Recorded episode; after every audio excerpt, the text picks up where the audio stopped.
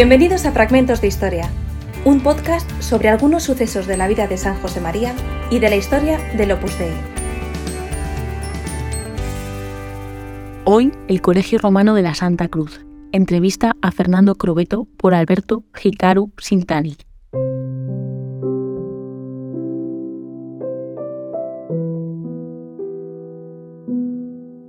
Estamos aquí con don Fernando Croveto, que además de historiador, desde el año pasado es el rector del Colegio Romano de la Santa Cruz. Entonces nos gustaría hacerle algunas preguntas sobre la historia del Colegio Romano, porque además este año cumplimos los 75 años de fundación del Colegio Romano. Pues don Fernando, ¿cómo definiría usted el Colegio Romano y con qué objetivo lo fundó San José María? El Colegio Romano se puede definir simplemente con, quizás con una palabra, que es formación. Una formación y que está muy pegada a lo que pensó José María Escribá cuando lo fundó en 1948. Podemos imaginarnos fácilmente que la obra tenía 20 años de vida, era muy joven, formada por miembros también apenas licenciados, gente de entre 20 y 30 años, y el Opus Dei estaba empezando a extenderse en nuevos países. En el 48 pues ya estaba en casi en toda la península ibérica, España y Portugal. También había gente del Opus Dei en Francia, en Irlanda, en Italia, y se estaban preparando otros para ir a Estados Unidos. Entonces, en ese contexto, José María Escriba nota la necesidad, y el Consejo General del Opus Dei, el, el gobierno, nota la necesidad de formar a las personas que van a comenzar en esos lugares y a las primeras vocaciones de esos lugares porque José María nota esa necesidad de que yo no soy lo permanente, es decir, que yo estoy de paso y tengo que transmitir aquello que, ha recibido de Dios a otras personas. Y ese es el, objetivo de, de, San José María. Y ahí, pues eso, ¿no? Con el gran dicha, ¿no? Pues nadie da lo que no tiene. San José María nota que aquellos primeros, aquellos que van a otros lugares, necesitan tener muy bien adquirido, ¿no? Vivido el espíritu del Opus Dei. ¿Y quién mejor que él? Pues en Roma, pues transmitírselo. Ese proyecto de formación, porque todo el mundo sabe que los sacerdotes del Opus Dei salen en su mayoría del Colegio Romano Santa Cruz, pero se subraya en la realidad de que cinco años después, en 1953, se funda el Colegio Romano de Santa María para las numerarias. Es decir, que se nota ese deseo y esa necesidad de formación, tanto para los hombres como para, para las mujeres. Y de hecho, pues el colegio romano, pues es también, dentro de esa formación, también tiene otras dimensiones importantes, ¿no? Como puede ser la fraternidad, una unidad horizontal entre todos los miembros del Opus Dei y también, diría, entre todas las realidades eclesiales que uno conoce en Roma porque en Roma, si se puede decir así, están todas las marcas de la iglesia. Uno camina por Roma y encuentra todas las realidades de la iglesia en, en esta ciudad. Y también una unidad vertical, que también es una dimensión importante en la iglesia. La cercanía del Papa, la cercanía ahora del prelado, pero bueno, entonces del fundador del Opus Dei, y eso hace que esa unidad horizontal esa unidad vertical tiene también esa dimensión universal. Es decir, que se consigue que esos jóvenes que se están formando adquieran una visión muy amplia de la vida, de la sociedad, una visión católica universal. Y sobre la sede del colegio romano, ¿se podría rescatar algún episodio de la construcción del colegio? Tal vez la incomodidad de los comienzos, los esfuerzos por construir un espacio adecuado a tantos alumnos de distintos lugares. ¿Nos podría contar un poco sobre la sede física del Colegio Romano? Bueno, realmente el Colegio Romano ha tenido dos sedes. Dos sedes invernales y luego dos sedes veranieras. las invernales es pues cuando pues, estaban eh, estudiando en, Roma, el periodo académico, el curso académico.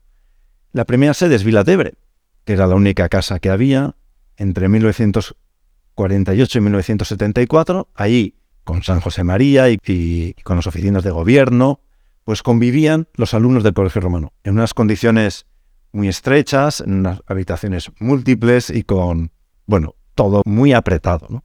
Ese fue uno de los motivos por los cuales se creó la sede veraniega, podemos decir, y se compró una finca en Salto di Fondi, que es al sur de Roma, eh, pegado al mar, para que por lo menos en verano los alumnos del Colegio Romano pudieran, además de estudiar, también descansar, airearse.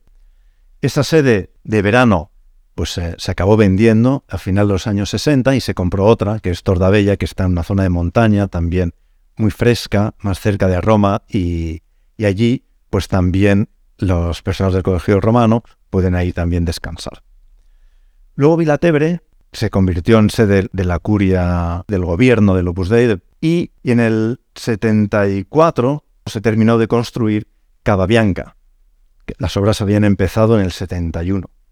Y allí se trasladaron todos los alumnos del Colegio Romano. Cavabianca es una gran finca que está a las afueras de Roma, que tiene aulas, tiene campos deportivos, tiene un gran jardín, muchos espacios, es como un pueblecito.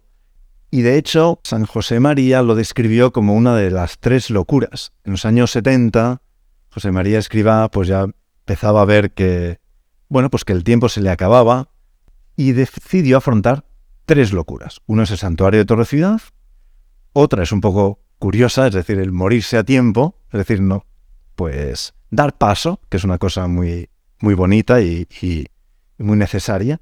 Y la otra era construir eh. Anécdotas de, de la construcción, pues no quiero adelantarme a nada, porque Javier Cotelo, que fue uno de los arquitectos y que, bueno, pues que todavía goza de buena salud y viene todos los domingos a, a Cababianca a pasear y aprovecha pues esos paseos para con, pues con la gente que se encuentra, los alumnos que van a hacer deporte, que vienen a hacer deporte, pues explicarles pues detalles de la casa, aquí y allá. ¿no?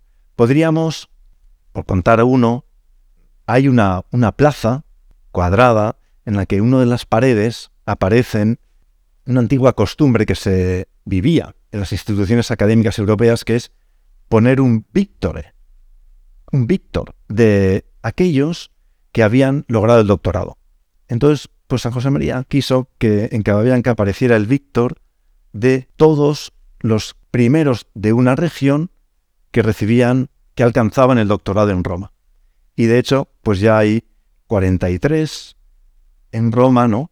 Y hemos, últimamente, los últimos que se han puesto es el de Finlandia y el de Uganda, y dentro de poco estamos esperando ¿no? que se defienda una tesis de un lituano y otro de un eslovaco y así aumentar estos víctores que, pues la verdad es que, tiene su gracia y cuando uno pues pasea por, por esa plaza, pues suele fijarse y ver los nombres y dónde son y bueno, manifiesta también uno de los aspectos que hemos dicho antes, ¿no? la formación y la universalidad. hemos estado hablando de los alumnos del Colegio Romano. Eh, entonces me gustaría preguntarle quiénes son estos alumnos, de dónde venían estos alumnos del Colegio Romano y por qué se tenían ese interés en hacer el, Colegio Romano. Además, siendo usted historiador, nos podría contar un poco desde una perspectiva histórica si es posible observar cambios a lo largo de los años con respecto a la nacionalidad de estos alumnos. Claro, sin duda la mm, universalidad de los alumnos del Colegio Romano depende mucho de la extensión de la obra. Efectivamente, durante los primeros años, en su mayoría fueron españoles, aunque es bastante sorprendente cómo también desde el principio, ya en los años 50, pues desde todas las regiones tuvieron la preocupación de enviar a casi todos los primeros, pues todas las personas que conocían la obra y que descubrían su vocación en, la obra como numerarios, pues si no había especiales dificultades, venían a Roma. ¿no? Al principio eran los primeros de cada país y muchos españoles. Ahora mismo, la verdad es que no he hecho el cálculo, pero ahora hay menos españoles en proporción que, al inicio y digamos, la, gente que, está viniendo pues son segunda, tercera, cuarta generación del Opus Dei en su región. Sigue manteniéndose todo ese deseo de, formación y esa necesidad, esa necesidad de, formarse a un nivel alto. Parece importante que para la evangelización, pues los evangelizadores tengan unos conocimientos de la religión y de la doctrina católica al mismo nivel que sus contemporáneos en sus estudios civiles, o que ellos mismos en sus estudios civiles, porque todos han estudiado algo, y que no haya como un desfase entre mi formación religiosa y mi formación eh, académica, civil, o en mis estudios, ¿no? sino que sea proporcionado. Y ese es un buen modo para también descubrir los afanes del hombre contemporáneo y darle una respuesta desde la religión católica, cosa que a veces no es tan sencillo. Hace falta estudiar, comprender, abrirse, y para todo ello ayuda mucho el colegio romano, por la universalidad, la diversidad de modos de ser, porque todos entendemos que cada continente ha una riqueza y los, todos los demás pues nos beneficiamos de la riqueza de, las formas de ser y de las culturas de, los demás, de los otros continentes distintos al nuestro.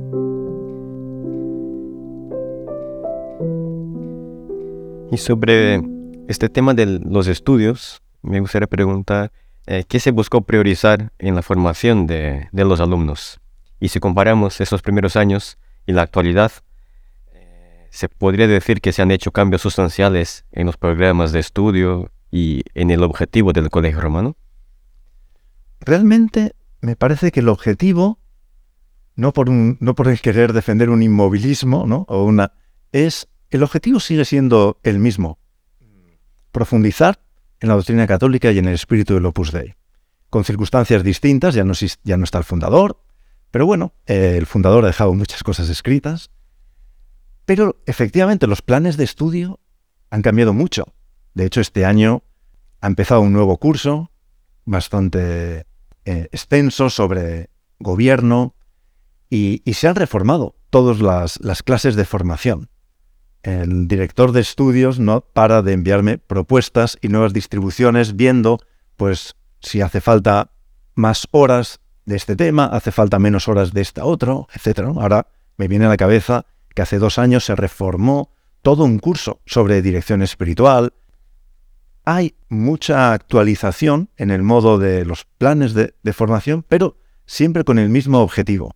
Me parece que, se procura estar con un oído atento, ese dicho, ¿no? que el buen predicador o el formador, el buen, tiene que tener el periódico en la mano y, el Evangelio en la otra. ¿no? Ahora quizás Twitter en una mano y la Biblia en la otra. ¿Para qué? Para ir descubriendo ¿no? qué es, cómo una puede iluminar a la otra. Pues eso es lo que estamos procurando hacer aquí hay un cambio muy radical y es que en 1985, cuando ya el Colegio Romano lleva mucho tiempo, pues se, creó el Centro Académico Romano de la Santa Cruz y en 1998 se transformó en la Pontificia Universidad de la Santa Cruz. Ese es un cambio muy potente porque podemos usar la imagen de que el profesorado en idea y la biblioteca materialmente se trasladó a la Pontificia Universidad de la Santa Cruz. Los primeros profesores eran el claustro del Colegio Romano. Los primeros libros que formaron la biblioteca de la Universidad de la Santa Cruz eran los libros de, de. Todavía hoy se puede ver el sello en alguno de ellos, de los más antiguos. Y, entonces, bueno, eso ya cambió mucho, porque ya en lugar de estudiar en Cavabianca, pues los alumnos se desplazaban diariamente a, a la Universidad de la Santa Cruz. Una universidad, pues que es una de las siete universidades pontificias en Roma, que tiene más de 1.300 alumnos de 85 países, en los que se refuerza aún más ¿no? esa universalidad, con un cuerpo docente ¿no? de 200 profesores y algunos, muy poquitos, estamos en el Colegio Romano Santa Cruz y muchos otros pues viviendo en, en otras bueno, pues en otras casas de Roma y es muy, muy variado el equipo formativo de, de los profesores de la Santa Cruz. Eh, el 29 de junio de este año, el Colegio Romano cumplirá 75 años de existencia. En su opinión, ¿usted cree que sigue siendo actual la importancia del colegio romano? Si posible, eh, si nos pudiera ilustrar con algunas cifras numéricas de estos 75 años. El colegio romano sigue siendo importante, ¿no? Si no, yo tendría que dimitir. Y estoy muy convencido de su importancia. Realmente es una historia apasionante, ¿no? A ver si podemos dar aquí algunos datos que puedan ilustrar, ¿no? Ahora mismo, pues tenemos alumnos de 30 países de los cinco continentes. Cuando empezamos, si no recuerdo mal, con seis alumnos. Y mm, efectivamente, pues durante estos 75 años, pues se han formado un buen número ¿no? de sacerdotes, pero también, y me parece importante subrayarlo, ¿no? El, muchos laicos. Porque lo quiero subrayar porque el sacerdote se nota mucho, es muy presente y, el laico a veces pues pasa más desapercibido entre, los, entre sus iguales. No tengo no datos para hacer porcentajes, ¿no? Pero si se ordenaron muchos sacerdotes, también otros tantos eh, no se ordenaron y, y, van a estar haciendo el Opus Dei pues a través de su trabajo, con otros cargos, o han empezado en nuevos países, bueno, muchas cosas. Podemos recordar ¿no? algunos datos en 1948, cuando se funda el Colegio Romano de Santa Cruz, había en el Opus Dei 23 sacerdotes, incluido el fundador. De esos 23, 9 se habían ordenado ese año. Es decir, que antes había 14, ¿no? Y ahora mismo eh, acabo de mirar el anuario pontificio del 2018. Ahí se señalan que, el Opus Dei tiene 2.130 sacerdotes. Por lo tanto, de 23 a 2.100 y y pico sacerdotes con bastantes ya fallecidos hace entender un poco la dimensión de bueno de lo que ha sido el y de lo que está siendo el colegio romano. Para ir viendo un poco bueno la proyección ya en el año 50, 51, pues habíamos pasado ya a 25 alumnos y en el 52 se volvió más internacional el colegio romano con alumnos de México, Portugal, Irlanda, Italia y por supuesto España. ¿no? Al año siguiente, 1953, los alumnos eran 120. En cinco años se multiplicó por mucho. ¿no? Por otro dato así como curioso, bueno, no es tan curioso, pero en el 55-56, en esa promoción, se doctoraron 60 alumnos del, del colegio romano. ¿no? Esto ha seguido así, ¿no? Aumentando y durante, durante bastantes años el número de alumnos ha sido en torno a, a 200, 180, 200 alumnos, ¿no? Este año hemos estado 80, el año que viene confiamos estar más bien cercanos a o superar el, centenar y, luego podríamos también hacer alguna referencia al trabajo pastoral que desarrolla un, un sacerdote. Hace poco estuve en el archivo Vaticano, revisando unos papeles y notas, pues me encontré una información que me, parece que puede ilustrar. Y era que en 1952, cinco años después de la erección del Colegio Romano, ya había 45 sacerdotes, se habían duplicado.